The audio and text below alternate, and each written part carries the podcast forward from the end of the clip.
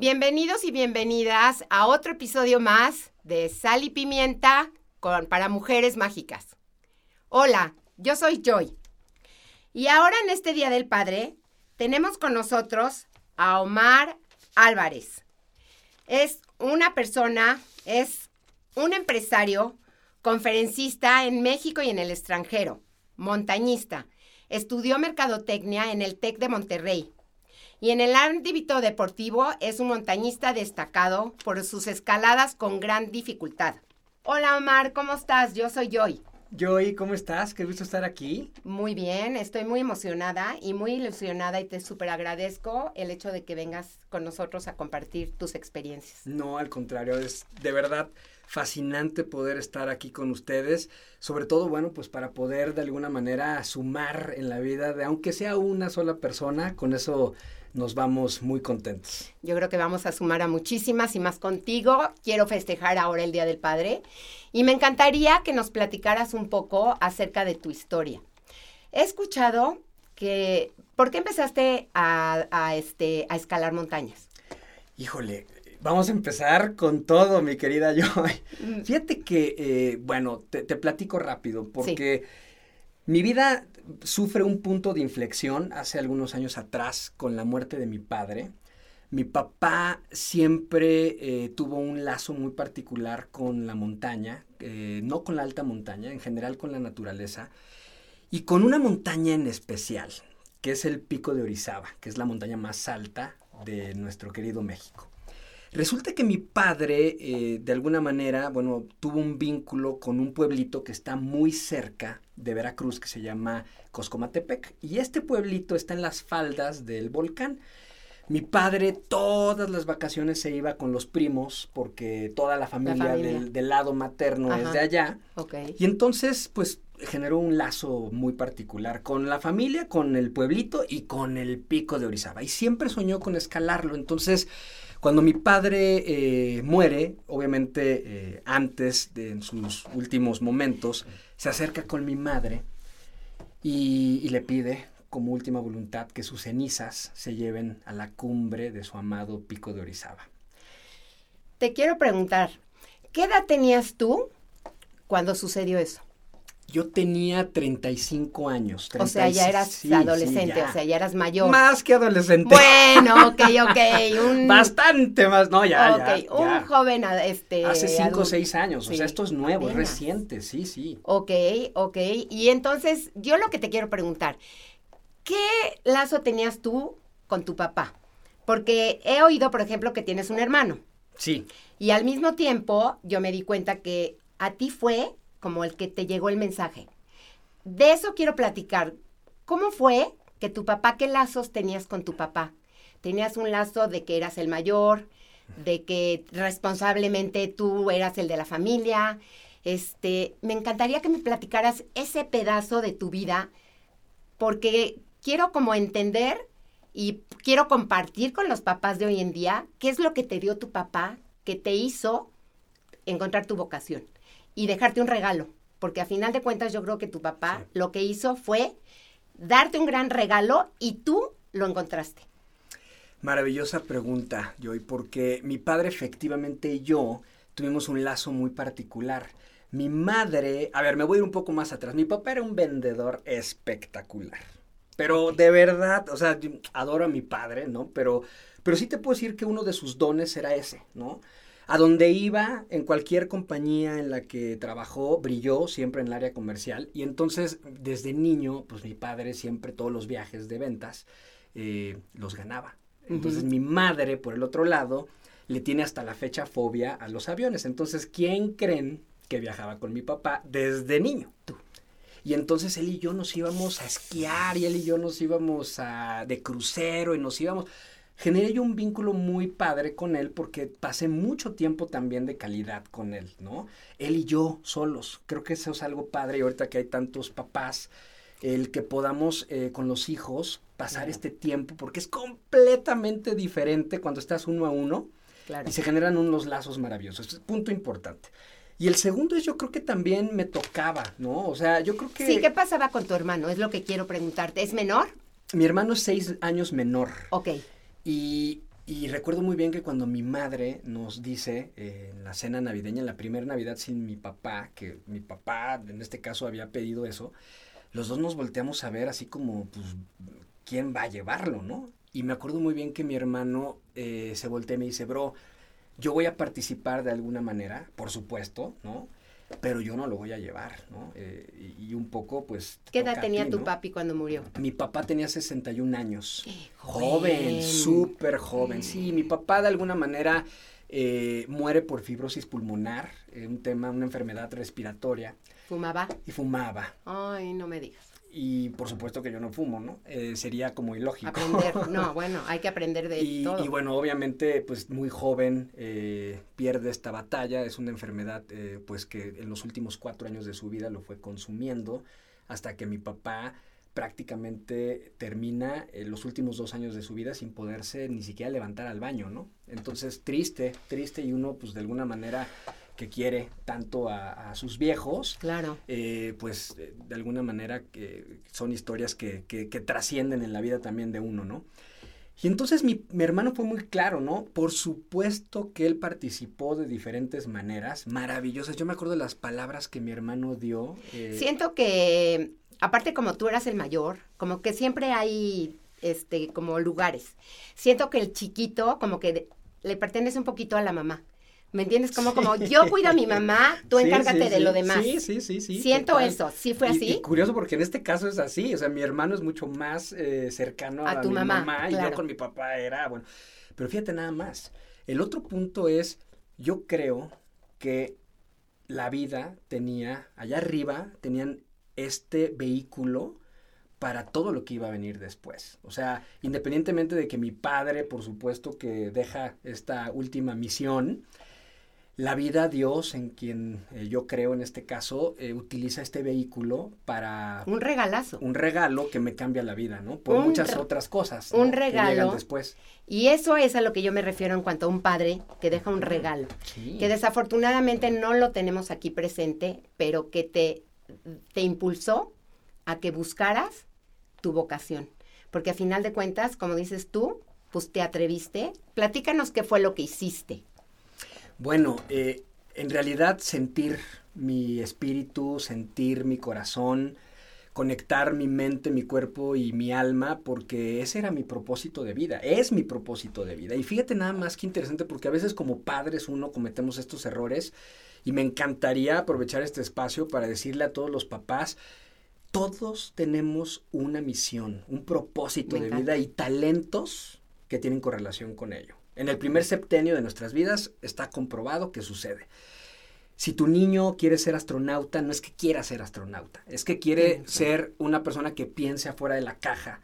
Si tu hijo quiere ser artista, posiblemente no quiera pararse en un micrófono, lo que quiere es inspirar a la gente. Entonces hay que tener esa lectura y apoyarla, porque porque después vienen estas historias, a mí me tocó una así, mi papá siempre fue muy rígido con la parte de a qué hay que dedicar, fíjate nada más, ¿no? O sea, yo creo que desde allá arriba la vida le dio la oportunidad de, de, equivocarse y de recuperarse, aunque ya no estaba en, en, en este espacio físico con nosotros, porque nunca me dejó ser, ¿no? O sea, siempre fue de, no, tienes que trabajar en este tipo de empresas y tienes que preparar así, tienes que ser así de este lado y empresario. un poquito la cultura. Claro, los boomers. O sea, a final de cuentas no los podemos culpar porque fue lo que aprendieron. Claro. De sus papás. Y entonces antes no se podía ni sentir.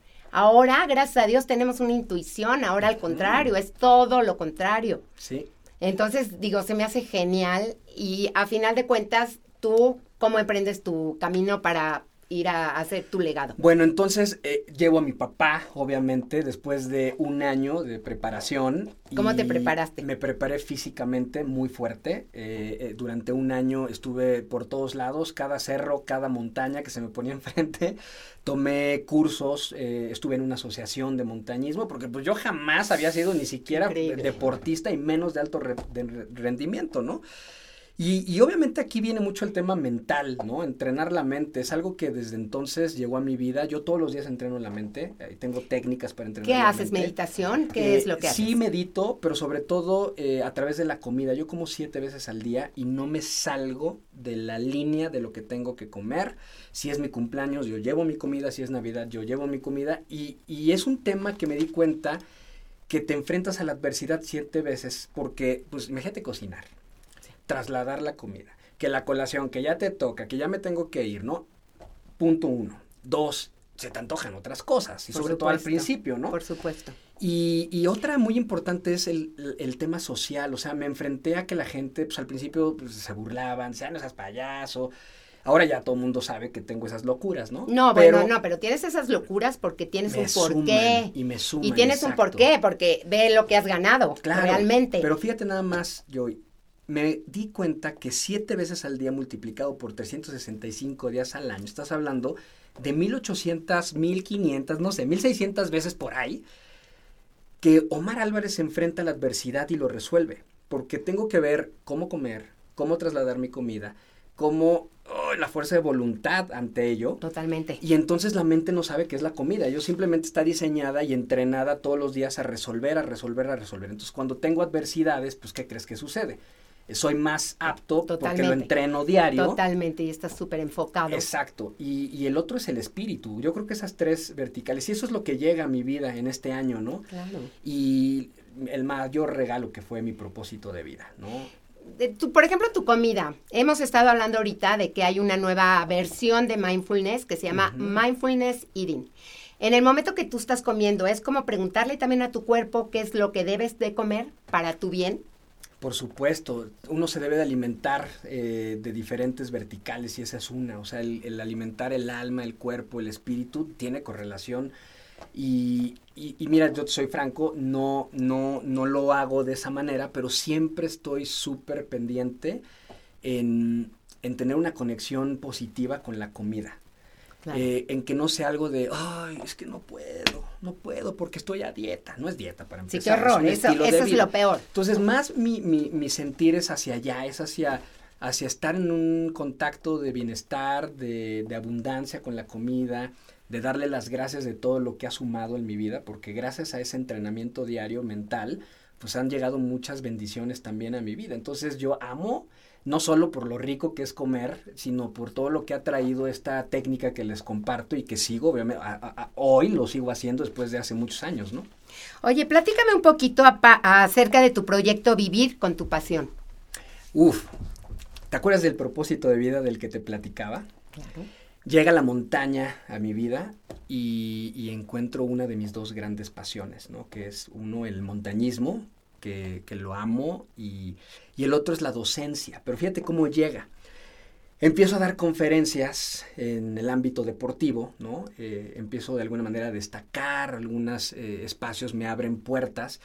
Y llego a una universidad a dar una conferencia un día, y es tal el éxito con mucho respeto lo digo, ¿no? Dejando el ego a un lado. Es, tal el éxito de la conexión con los chavos. Pero es que es lo que piden hoy por hoy. Claro. es de lo que están ávidos. O sea, la, gente en De hablar de la general. pasión y, entonces me invitan a dar clases a esa universidad, ¿no? Y, bueno, yo al principio dije, ah, bueno, pues qué padre. Digo, yo creo que lo voy a intentar, ¿no? Pues este tema de entrenar la mente siempre te avienta hacia adelante en las oportunidades. Por supuesto. aunque yo hubiera querido decir que no, yo ya había dicho que sí. ¿no? Ok. Y hoy no sabes lo que fue para mí dar una clase. La primera, yo soy empresario, soy emprendedor desde hace muchos años. Eh, tengo también una maestría en el tema y diferentes certificaciones, entonces tenía la parte técnica también. Ok. Pero para mí, me explico, jamás la había compartido. Sí, sí, totalmente diferente. La primera vez que me pongo en un aula, dije, no, bueno, o sea, sentí algo que sentía en la montaña. O sea, solo había sentido yo eso dos veces, en una montaña. ¿Qué sientes en la montaña? Platícanos, nada más dinos, para que no se nos vaya a pasar. Mira, se sienten diferentes cosas. Se siente, eh, primero, bueno, el impacto de la maravillosa vista que tienes. Aún eh, ya cuando llegas, pero mientras tanto el camino es lo que yo quiero saber. Pero ¿sabes algo que realmente sucede? Las montañas le hablan a la gente. De verdad, yo sé que muchas personas van a decir, ay, no, o sea, ya empezó este cuate con sus rollos, pero desde, o sea, los que leen la Biblia. Son mágicas. Las claro que sí, te creo, por supuesto. Estamos hablando de mujeres mágicas, intuitivas. Totalmente, sí te creo. A los hombres mágicos y a las mujeres mágicas les hablan las montañas. Totalmente. Y, y entonces, pues a mí me dicen muchas cosas y es una responsabilidad de después bajar y, en un lenguaje más eh, aterrizado poder compartir esas experiencias y aprendizajes con la gente, ¿no? Todo lo que estoy haciendo yo hoy en día, de hecho, eh, mi metodología de convierte tu pasión en un negocio exitoso se llama la filosofía de la montaña. Ay, qué padre. Entonces, ahí conecta con esto que te digo. O sea, yo voy, aprendo y después bajo y trato de, de, pues, compartir. de, servir. De Todas tus experiencias. Exacto. Y, y aterrizarlas pues en lo que sé hacer, que es pues todo el tema de emprendimiento. Hoy estamos en una ola que está creciendo de muchos emprendedores que primero lo hacen por necesidad. Claro. Segundo, lo hacen posiblemente porque necesitan un ingreso adicional.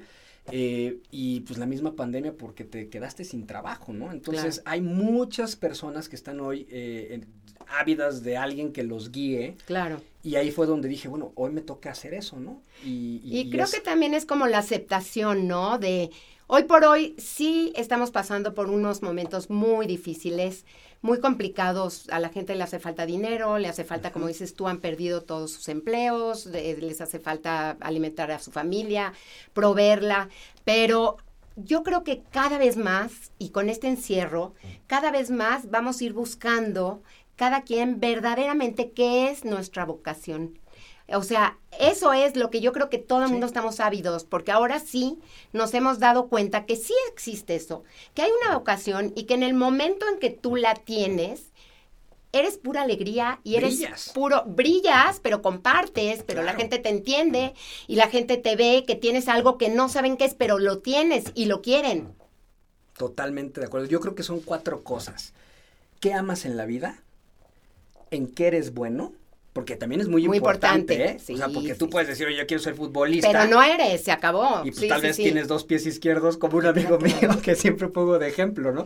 Pero fíjate nada más, este cuate es un gran líder y es coach mental y hoy vive del fútbol, pero no metiendo goles es el coach que le ayuda a los grandes equipos de primera división a, jugar a favor con su mente, ¿no? Buenísimo. Entonces, ahí, o sea, no quiere decir que si amas el fútbol no puedes vivir del fútbol, nada más tal vez no sea metiendo goles. Totalmente, sí, porque los regalos vienen, pero hay veces no vienen como tú quieres.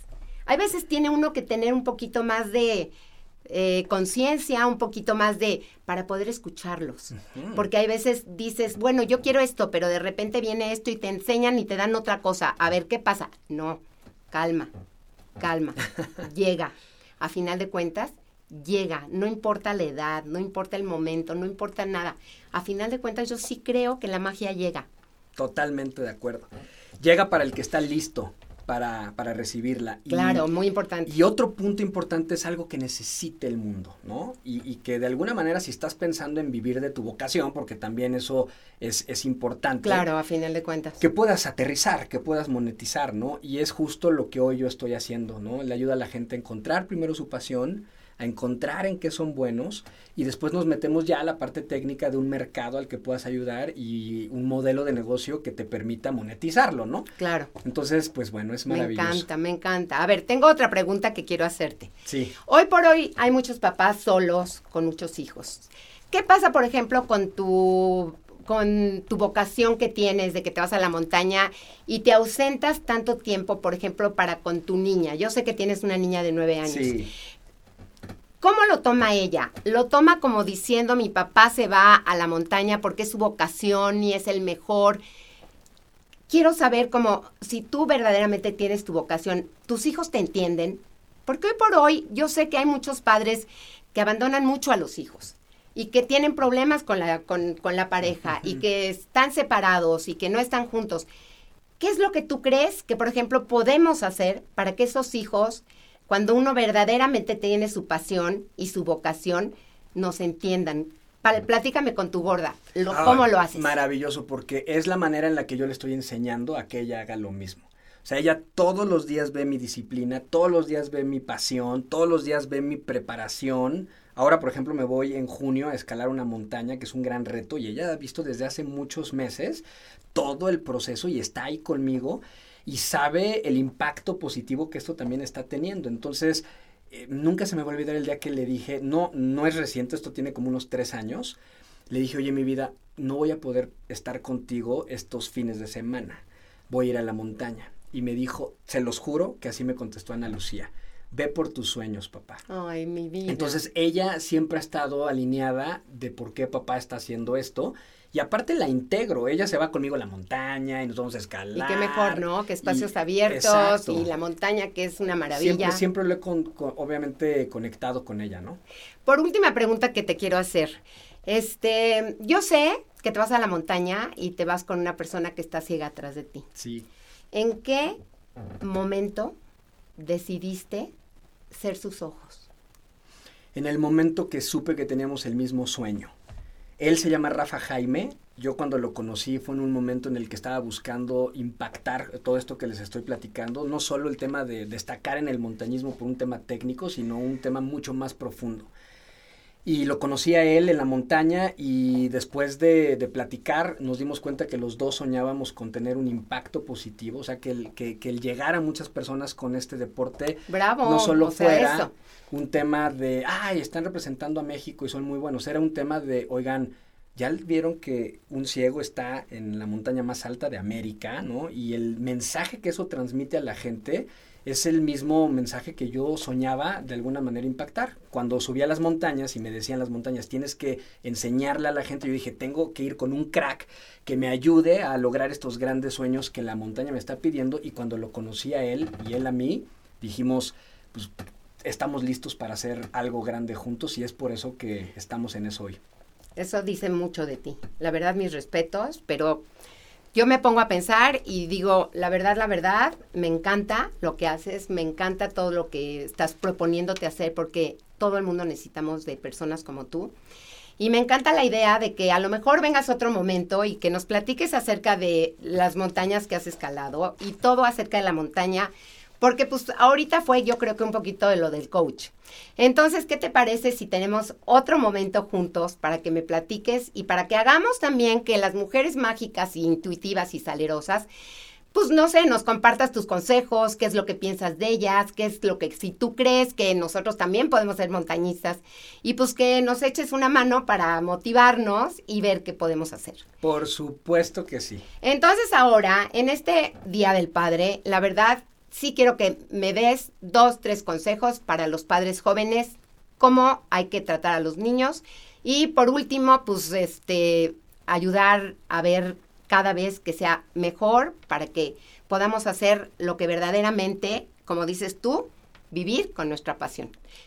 Entonces, a ver, danos dos consejitos y ya para que nos digas dónde impartes Yo le digo a los papás, el primero, de verdad, ayuden a sus hijos a encontrar su propósito de vida. Están en este momento los, los niños listos para que los padres los podamos de alguna manera encaminar. Y encaminar es simplemente respetar, ¿no? El, al niño que le gusta bailar. Simple y sencillamente respetando. El niño que le gusta bailar y que te das cuenta que es bueno bailando, dejar a un lado el, no, es que cómo es ese niño, este, cómo va a bailar. Respetarlos. ese, es punto número uno. Sí, sí, sí, por supuesto. Y el segundo es, de verdad, así como yo tuve espacios con mi padre en su momento y que hoy los tengo con mi hija, nada más ella y yo o él, mi padre y yo, claro. son fundamentales porque el vínculo que se genera, eh, los espacios para conocer a la otra personita, eh, las aventuras son obviamente únicas, ¿no? Claro. No van a suceder en una mesa con el resto de los hermanos. Claro que no, o sea, no van a suceder con la mamá. Dedicarte a lo mejor cada día a uno de ellos y decir, hoy te toca tu día, ¿por qué? Porque vamos a ir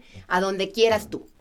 Yo solo tengo una hija y yo la tengo sé, muy fácil. Pero yo sé que a veces hay gente que tiene tres. exacto, entonces hoy le toca un viaje a uno y el próximo año a otro. O simplemente, ¿sabes qué? Hay veces hoy en día con tanta cosa y gracias a Dios en las tardes ya estamos más con ellos. Sí. Porque pues el negocio entre que pues no está muy bien y no podemos salirnos, entonces pues hoy te, día, te toca tu día. ¿Qué es lo que tú vas a escoger?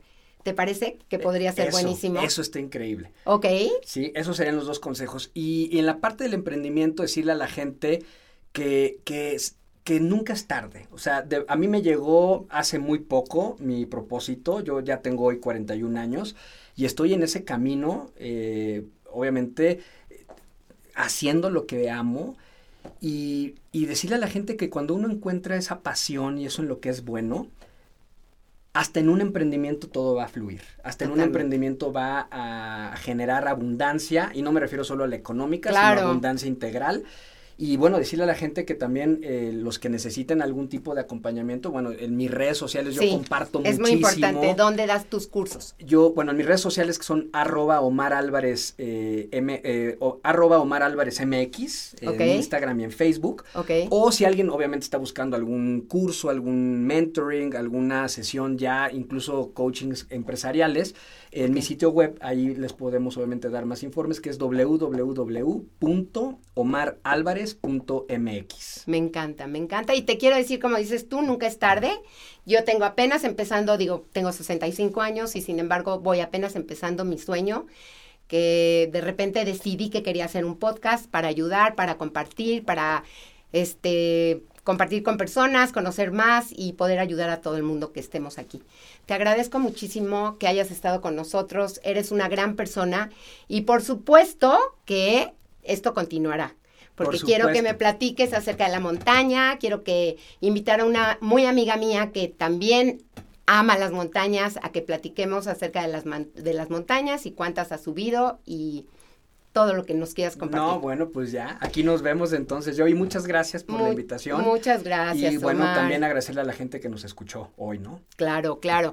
Por supuesto, a todos los que están escuchándonos en hoy, el Día del Padre, quiero agradecerles y quiero decirles que se pasen un día increíble al lado de sus hijos, que siempre podemos ser mejores, que siempre tratemos de encontrar el espacio para estar con ellos y disfrutarlos y respetarlos. Como dice Omar, ya nos dejó varios este, consejos. Hagámosle caso. Les mando un beso. Bye. Si te gustó este episodio, compártelo con tus amigas para crecer juntas.